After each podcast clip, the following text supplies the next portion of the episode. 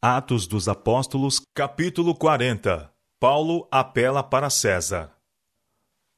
Tendo, pois, Festo assumido o governo da província, três dias depois subiu de Cesareia para Jerusalém, e logo os principais sacerdotes e os maiorais dos judeus lhe apresentaram queixa contra Paulo e lhe solicitavam, pedindo como favor, em detrimento de Paulo, que o mandassem vir a Jerusalém. Atos capítulo 25, versos 1 a 3. Fazendo esse pedido, tinham como plano armar-lhe ciladas no caminho para Jerusalém e matá-lo.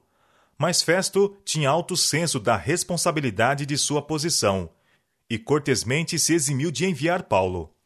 Respondeu não ser costume dos romanos entregar algum homem à morte, sem que o acusado tenha presentes os seus acusadores e possa defender-se da acusação Atos capítulo 25, verso 16. Declarou brevemente que partiria para Cesareia. Os que, pois, disse, dentre vós têm poder, desçam comigo, e se neste varão houver algum crime, acusem-no. Atos capítulo 25, versos 4 e 5. Não era isso que os judeus desejavam.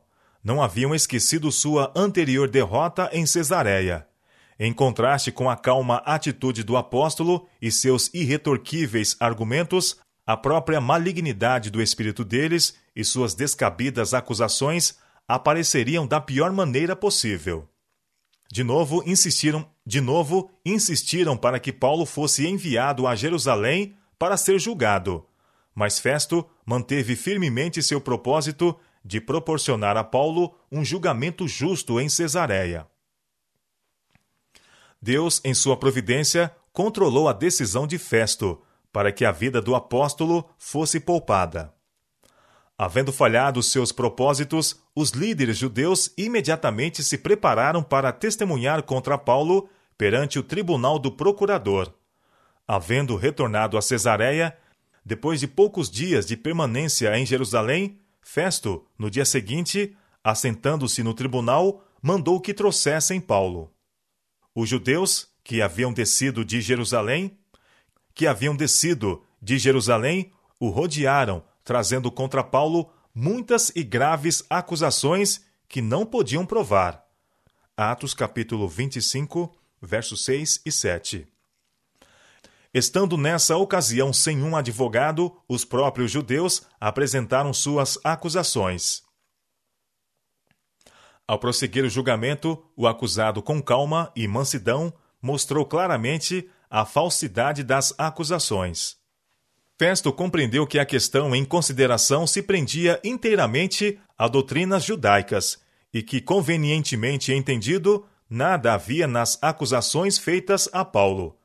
Nada havia nas acusações feitas a Paulo, pudessem elas ser provadas, que merecesse sentença de morte ou mesmo de prisão. Contudo, viu com clareza a tempestade de ódio que se levantaria se Paulo não fosse condenado ou entregue às mãos deles.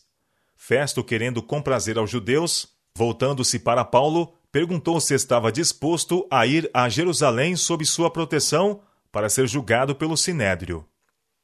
O apóstolo sabia que não podia esperar justiça do povo que, por seus crimes, estava estava atraindo sobre si a ira de Deus. Sabia que, como o profeta Elias, estaria mais seguro entre os pagãos do que com os que haviam rejeitado a luz do céu e endurecido o coração contra o Evangelho. Cansado de contendas, seu ativo espírito mal podia suportar as repetidas delongas e fatigante retardamento de seu julgamento e prisão. Decidiu, pois, valer-se de seu privilégio como cidadão romano e apelar para César.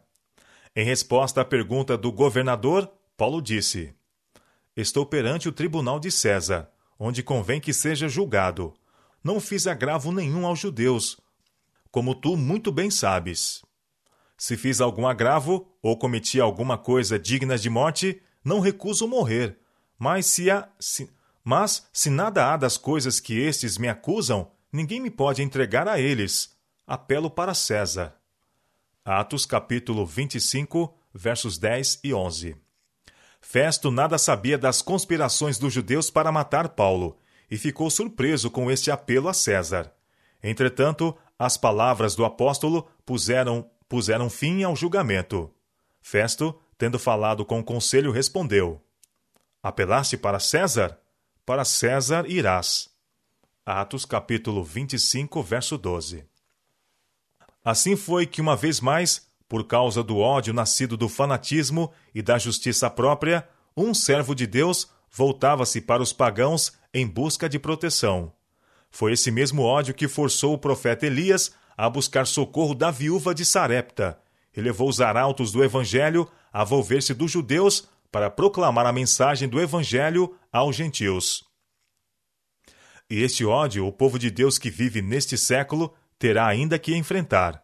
Entre muitos dos professos seguidores de Cristo existe o mesmo orgulho, formalismo e egoísmo, o mesmo espírito de opressão que ocupou tão grande lugar, que ocupou tão grande lugar no coração dos judeus.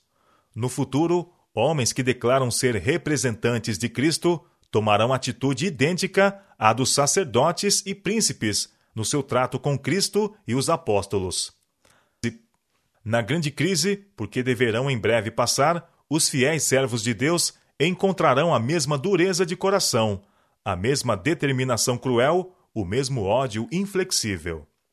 Todo o que nesse dia mau se dispuser a servir a Deus com destemor, segundo os, segundo os ditames de sua consciência, necessitará de coragem, firmeza e do conhecimento de Deus e sua palavra pois os que forem fiéis a Deus serão perseguidos, seus motivos impugnados, desvirtuados seus melhores esforços e seus nomes repudiados como um mal. Satanás trabalhará com todo o seu poder enganador para influenciar o coração e obscurecer o entendimento, a fim de que o mal pareça bem e o bem mal. Quanto mais forte e mais pura a fé do povo de Deus, mais firme será a sua determinação de obedecer-lhe tanto mais ferozmente procurará Satanás instigar contra eles a ira daqueles que, embora se declarando justos, tripudiam sobre a lei de Deus. Requererá a mais firme confiança, o mais heróico propósito, reter firme a fé que uma vez foi entregue aos santos. Deus deseja que seu povo se prepare para a crise prestes a vir. Preparados ou não, todos terão de enfrentá-la e somente os que têm levado a vida em conformidade com a norma divina permanecerão firmes naquele tempo de prova. Quando legisladores seculares se unirem a ministros religiosos para, legis para legislarem em assuntos de consciência, ver-se-á então quem realmente teme a Deus. Para legislarem em assuntos de consciência, ver-se-á então quem realmente teme a Deus quem realmente teme a Deus e o serve. Quando as trevas são mais profundas, quando as trevas são mais profundas, mais resplandece a luz de um caráter semelhante ao de Deus. Quando toda a demais confiança falha, então se verá quem tem uma confiança permanente em Jeová. E enquanto os inimigos da verdade estiverem de todos os lados observando os servos do Senhor para o mal, Deus estará vigiando sobre eles para o bem. Ele será para eles como a sombra de uma grande rocha numa terra sedenta.